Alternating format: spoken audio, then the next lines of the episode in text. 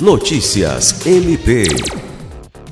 Em alusão ao Abril Marrom, mês de prevenção e combate à cegueira, o Ministério Público do Estado do Acre realizou nesta quarta-feira 20 uma palestra sobre saúde ocular, ministrada pela médica oftalmologista Isabel Paiva, especialista em retina e vítreo.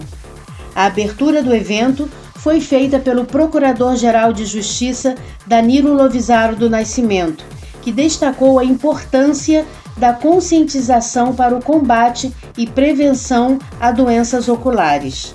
O Abril Marrom é uma iniciativa do Conselho Brasileiro de Oftalmologia e tem por objetivo alertar acerca da importância e dos cuidados com a saúde ocular e, com isso, prevenir a cegueira.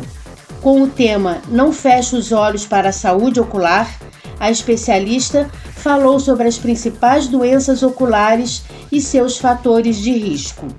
Lucimar Gomes, para a Agência de Notícias do Ministério Público do Estado do Acre.